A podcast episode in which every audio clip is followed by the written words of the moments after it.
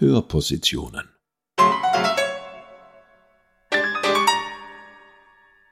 Eine Kooperation von Musiksammlung der Tiroler Landesmuseen, Norfelhaus in Telfs, Museum im Ballhaus in Imst und Gemeindemuseum Absam.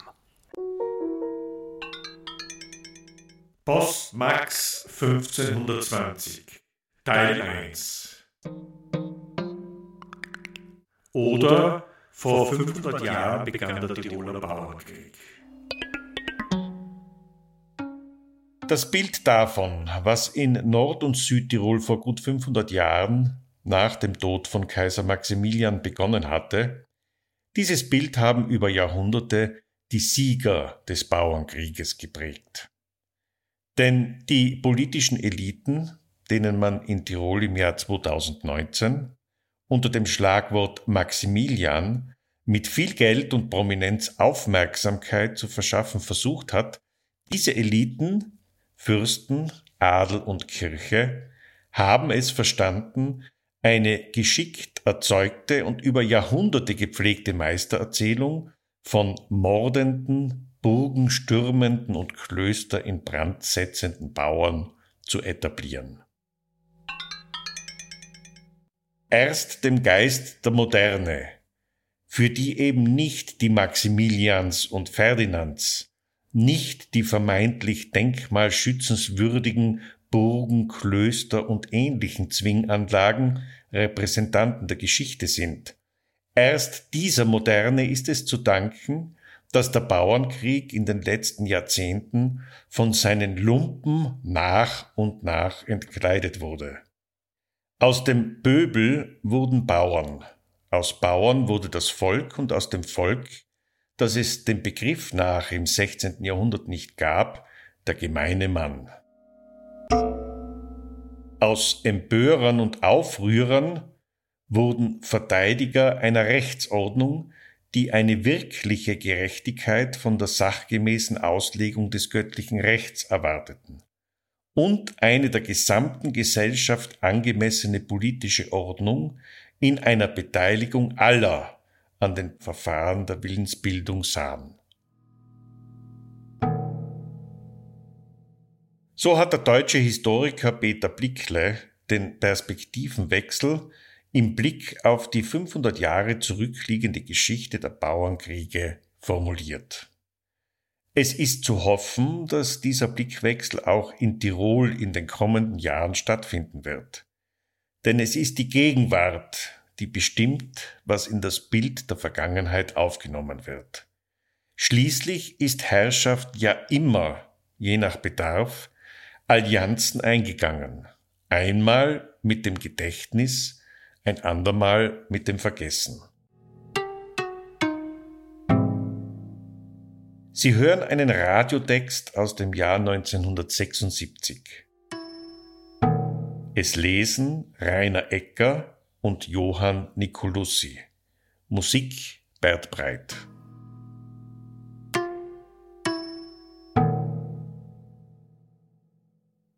Verweigerung oder das Leben des Bauern ist ein langer Werktag. Eine Dokumentation über den Tiroler Bauernkrieg und Michael Geismeier. Von Bert Breit.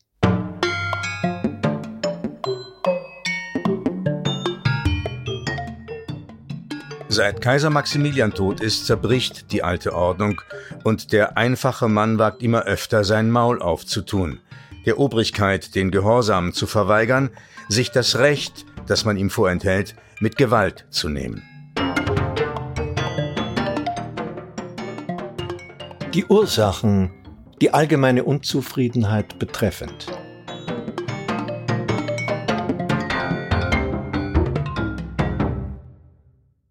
Die Obrigkeit, also der Landesherr, die Prälaten und der Adel, bezog in verschiedenster Form seine Einnahmen von den Untertanen. Was hatte der gemeine Mann zu leisten?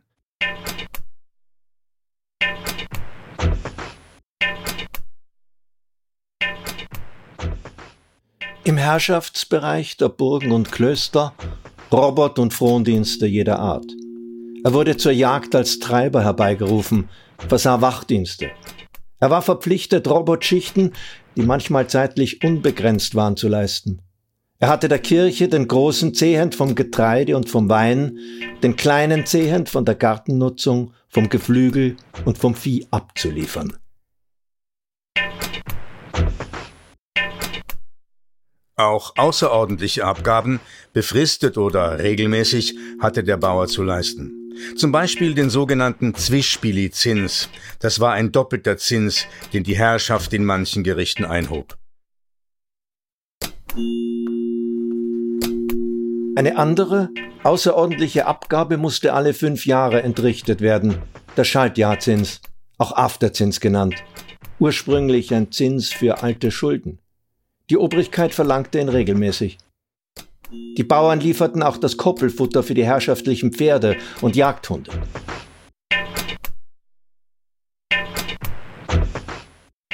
Das untertänige Volk leistete auch Abgaben, von denen das fürstliche Regiment in Innsbruck nichts wusste.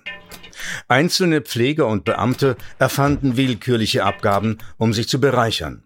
Andere wieder setzten Maße und Gewichte willkürlich fest, und der Bauer hatte den Schaden, weil er mehr als vorgeschrieben abliefern musste. Auch wurden die Naturalabgaben in maximale Marktpreise umgerechnet, um den Untertanen noch mehr Geld abnehmen zu können. Besonders schlecht hatten es jene Bauern, die dem Freistiftrecht unterworfen waren. Ihnen konnte jährlich gekündigt werden. Die Obrigkeit hatte das Recht, die Abgaben willkürlich festzulegen. Manche Gerichte wurden so ausgepresst, dass allgemeines Elend ausbrach. Sogar der Landtag befasste sich 1525 mit diesem Problem und empfahl eine Senkung der Abgaben.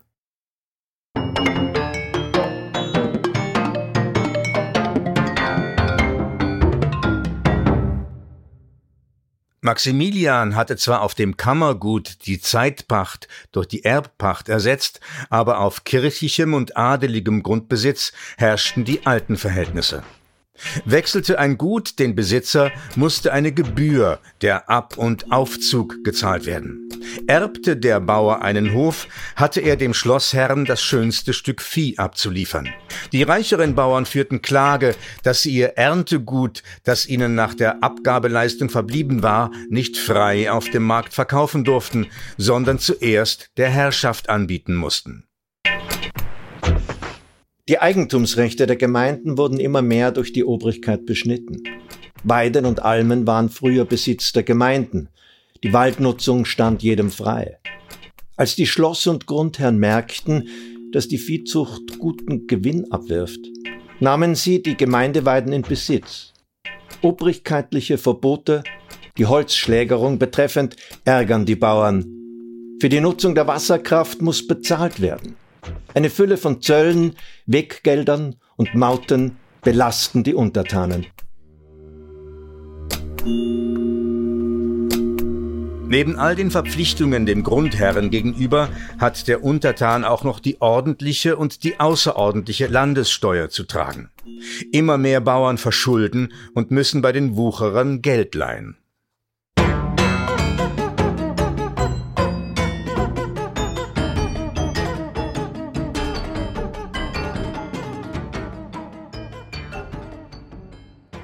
Augsburg am 28. Juni 1520.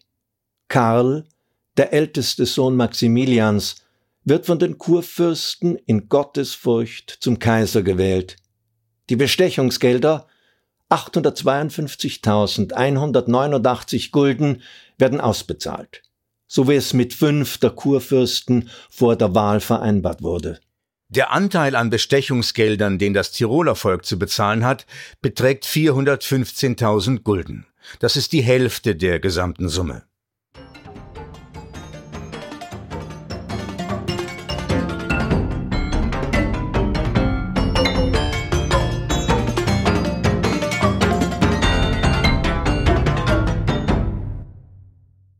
Pustertal 1520 Männer, Frauen, Kinder, Greise bewaffnen sich und ziehen in die Wälder zur Jagd. Alles Getier, das ihnen vor die Büchsen kommt, Hirsche, Füchse, Hasen, Rehe, erlegen oder vernichten sie. Nicht allein der Hunger, auch der Hass auf die Obrigkeit treibt sie zum Wildern.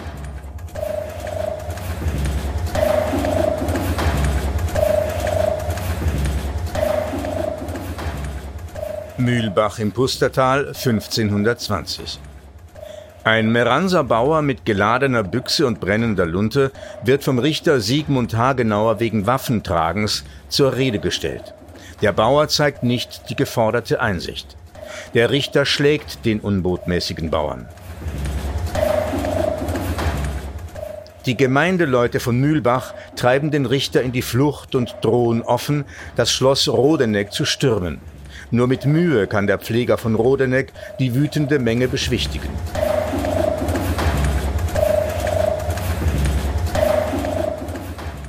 Gegend um Brixen 1520. Die Bauern weigern sich, den Treueeid auf den neuen Herrscher Karl zu leisten. Burggrafenamt 1520. Bewaffnete Bauern erklären dem ihnen verhassten Landeshauptmann Leonhard von Völs, wir leisten so lange keine Steuern und Abgaben, bis Kaiser Karl selbst ins Land kommt. Brixen, Pfingstmontag 1520. Über 1000 Bewaffnete ziehen gegen Brixen. Anführer sind zwei reiche Bauern, Balthasar Kieferer und Paul Pfefferer. Die Prälaten und Bischof Sebastian fliehen. Bürgermeister und Stadtrichter können die empörten Bauern zur Umkehr bewegen. Bruneck im Pustertal 1521.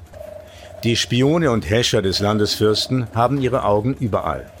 Sie mischen sich unter das Volk, horchen die Leute aus, lauschen an Fenstern und Türen, bestechen Geldgierige, um von den Plänen der Aufrührer zu erfahren.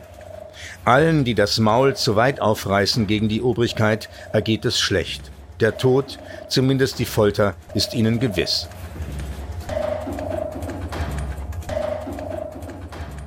Innsbruck, 15. März 1521. Ulrich Gebhardt aus Brunneck wird enthauptet, weil er den Frieden des Gerichts gestört habe. So heißt es offiziell. Aber das Volk weiß es besser. Gebhardt wurde hingerichtet, weil er öffentlich zum Aufruhr gegen Adel und Kirche aufgefordert hat.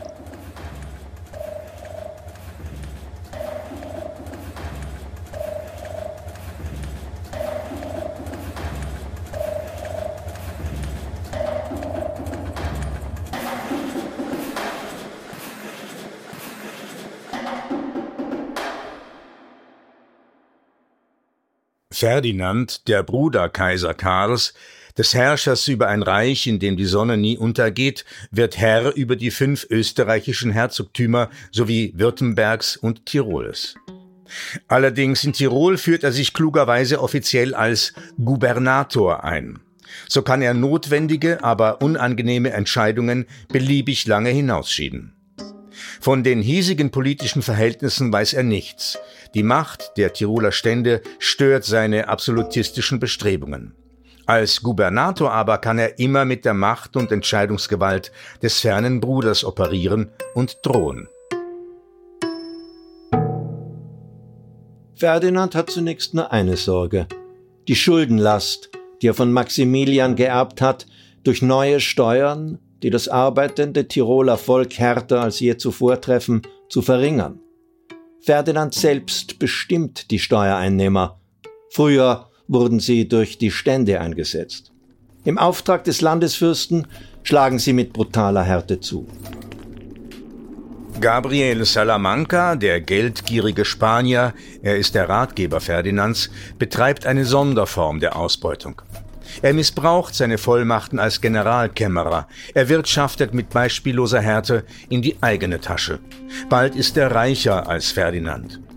Der Augsburger Handelsherr Jakob Fugger will sein Geld und die Zinsen dazu von Ferdinand kassieren und übernimmt, weil der Landesfürst und das Kammergut nicht zahlen können, weitere Bergwerke.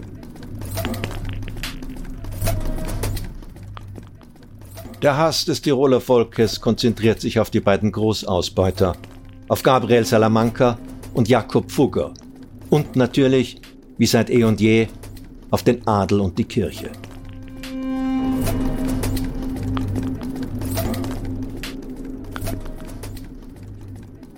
Den Hass des Volkes auf Adel und Kirche betreffend Geschürt wird er von den fremden Wanderpredigern, die überall mit wachsendem Erfolg die evangelischen Wahrheiten, die Lehre Luthers verbreiten.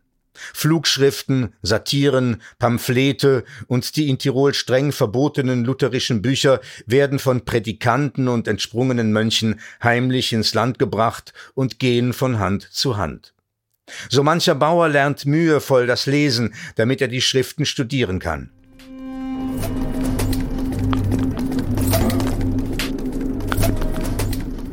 Alle jene, die sich zur Lehre des Wittenberger Reformators, der dem gemeinen Volk mit seiner Verkündigung des wahren Evangeliums den Weg aus der Not zeigt, bekennen, werden zwar von Ferdinand und der kirchlichen Obrigkeit mit aller Strenge verfolgt und bestraft, zu unterbinden aber ist die Ausbreitung des neuen Glaubens nicht.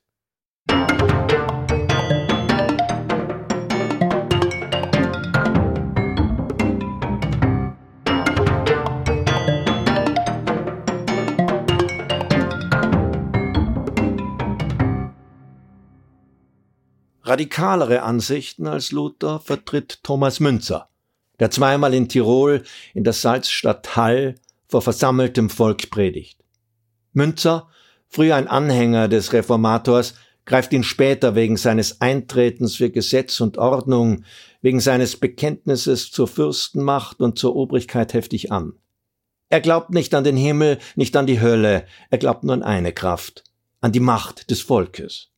So predigt er, die Grundsuppe, das ist der Inbegriff alles Schlechten, die Grundsuppe also des Wuchers, der Dieberei und Räuberei sind die Fürsten und Herren.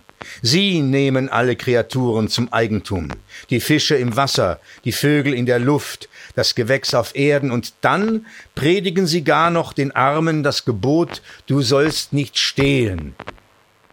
Sie selber aber nehmen's, wo sie's finden, schinden und schaden den Bauern und den Handwerker.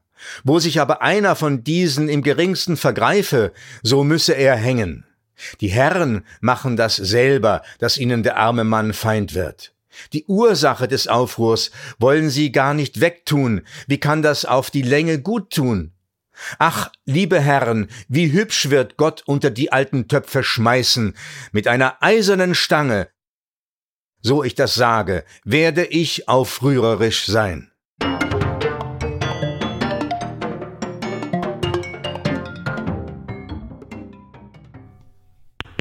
Bozen auf dem Markt 1522 Lutherische Bücher, Pamphlete und Flugschriften werden in großen Mengen auf dem Bozener Markt verkauft. Das Volk schert sich wenig um die Verbote und Strafandrohung der Regierung. Es ist hungrig nach Aufklärung. Der Schneidergeselle Hans, ein radikaler Volksketzer und Anhänger der Wiedertäufer, predigt vor einer begeisterten Menschenmenge. Die ganze Wahrheit, wer schuld sei an den elenden Zuständen und vor allem, wie der einfache Mann diese Zustände ändern könne. Innsbruck 1523 Adelige kommen zusammen, um Maßnahmen zu besprechen. Denn nicht nur der Untertan, auch sie sind unzufriedener denn je. Die Hoffnungen, die sie auf Ferdinand setzten, erfüllten sich nicht. Er spricht nicht die Landessprache. Er hängt von seinem Ratgeber Salamanca ab. Dem Adel passt nicht, dass Ferdinand die Regierung auflöst und den Hofrat von sich abhängig macht, da ihre Macht, ihr Einfluss geschmälert wird. Auch die Ständeprivilegien schränkt Ferdinand ein und fordert auch noch neue Steuern. Der Adel sieht seine Privilegien in Gefahr, nicht nur der Adel. Brunneck 1524 Peter Passler, der Absager aus Antholz, zerstört bischöflichen Besitz. Drei große Getreideschober gehen in Flammen auf. In der Nacht schlägt er mit seinen Rebellen Absagebriefe am Spital zu Brunneck an und flieht.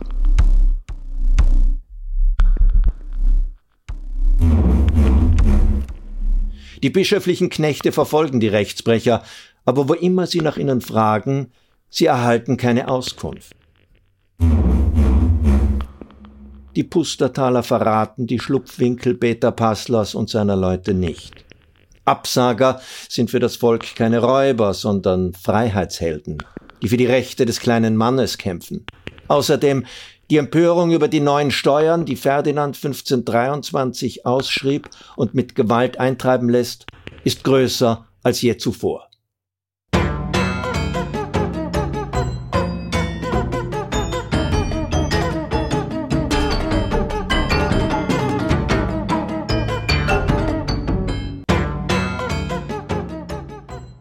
Brixen 1524 der Bischof von Brixen, Sebastian Sprenz, mahnt in einem Rundschreiben den Klerus, sich in Frömmigkeit und Zucht zu üben. Der Bischof schreibt auch besorgt an Ferdinand, der geächtete Landesfeind Peter Passler könne trotz teurer Verfolgungsaktionen und Ausschreibung eines Kopfgeldes nicht gefasst werden. Die Regierung möge, so schlägt der Bischof vor, 600 bis 800 Söldner anwerben, um eine Strafexpedition ins Arntal zu schicken. Bei dieser Gelegenheit könne man ja auch die seit Jahren nicht bezahlten Steuern eintreiben.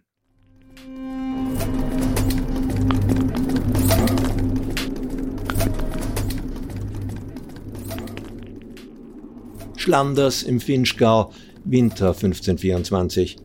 Passler und sein Freund Hans Jarl fallen Häschern in die Hände.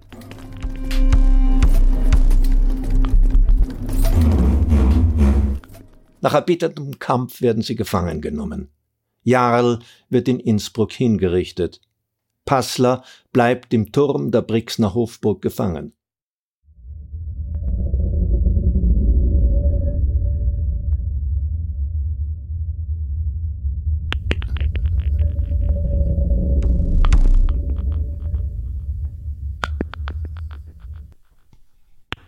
Um Sterzing und Brixen Anfang 1525. In den Gasthäusern, auf den Märkten, überall wo Volk zusammenkommt, wird vom Aufstand geredet. Man beklagt Passlers Gefangennahme, man lässt sich von Prädikanten aufklären. Die einzige Hoffnung des Volkes ist Ferdinand. Nicht er sei schuld, so sagt das Volk, sondern Adel und Kirche und vor allem Salamanca, Dr. Fabri und die Bischöfe von Salzburg und Trient. Der Adel nennt diese in Tirol so einflussreichen Herren in einer Beschwerde, die er an Ferdinand richtet, die vier Tuniggute.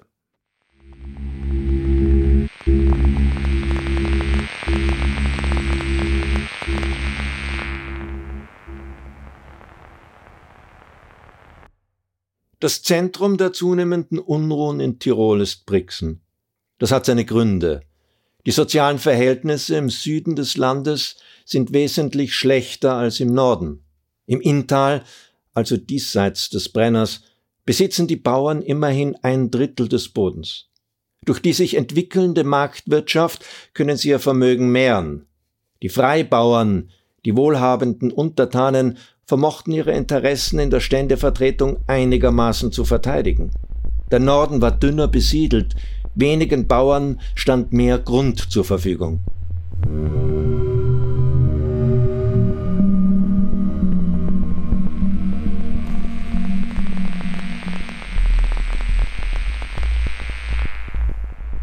Im Süden hingegen herrschten ganz andere soziale Verhältnisse. Der größte Teil der Bevölkerung hatte nur höchst bescheidenen Besitz, war arm oder von geringem Lohn abhängig. Den wenigen begüterten Bauern der sogenannten Ehrbarkeit standen die vielen Kleinhäusler, die Taglöhner, die Dienstboten, die Söllleute, die Besitz- und Arbeitslosen gegenüber, die man zum Pofel zählte.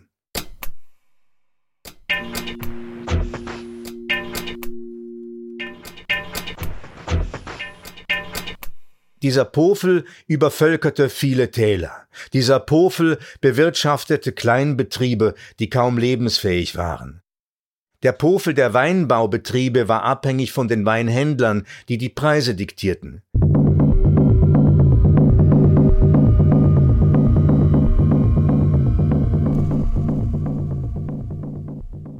Die Armen im Süden des Landes waren in jeder Hinsicht benachteiligt. Die zahlreichen und schweren Frondienste mussten sie selber ableisten, da sie nicht, wie die reicheren Bauern, Dienstboten als Stellvertreter schicken konnten. Während der Frondienste blieb also ihre eigene Arbeit ungetan. Auch in Gerichtssachen hatten es die Armen schwerer. Die Schreiber und Advokaten verlangten fette Honorare. Gefängnisstrafen mussten sie absitzen und konnten sich nicht, wie die Begüterten, freikaufen. Die Gerichtstaxen und Gebühren waren ungewöhnlich hoch. Auch die an und für sich guten und günstigen Rechtsverhältnisse konnten die Dorfarmen in Südtirol oft nicht ausnützen. Aus Beschwerden, die Bauern bei der Regierung führten, geht hervor, dass die Armen keinen wirksamen Rechtsschutz genossen. Im Herrschaftsbereich der Bistümer Brixen und Trient litten noch immer viele Bauern unter dem Freistiftrecht, das der Obrigkeit die Möglichkeit gab, jährlich die Pacht zu kündigen und die Höhe der Abgaben willkürlich festzusetzen. Im Süden breiten sich Hunger und Arbeitslosigkeit aus. Bettler ziehen durchs Land, und die Volksketzer, die Wiedertäufer, predigen dem armen, gemeinen Mann, wer schuld ist an allem Elend.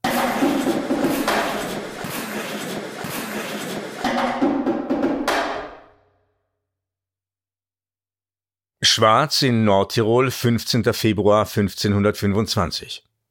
Die Bergknappen streiken wegen der hohen Preise und wegen des Wuchers, den die Handelsgesellschaften treiben. Die Knappen ziehen bewaffnet gegen Innsbruck. Sie kommen bis Hall. Ferdinand tritt mit seinem Rat den Knappen auf freiem Felde entgegen. Die Forderung der Knappen sind mehr Freizeit, die Absetzung ungerechter Beamter, mehr Rechte und Standesprivilegien. Ferdinand beruhigt die Knappen durch Zugeständnisse und gewährt ihnen einen Ausschuss aus ehrbaren Leuten als Beobachter zum nächsten Landtag zu schicken.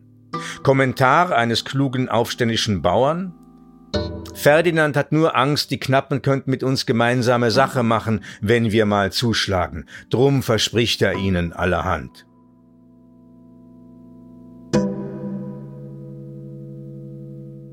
Gegend um Sterzing und Brixen Anfang 1525.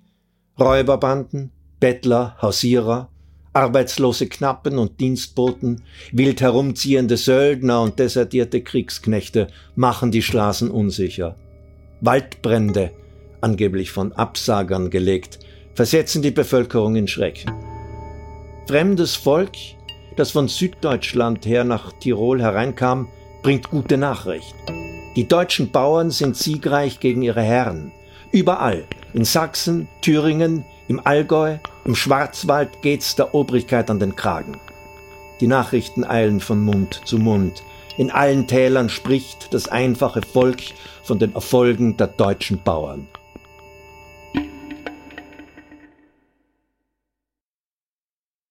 Sie hören Teil 2 in 14 Tagen.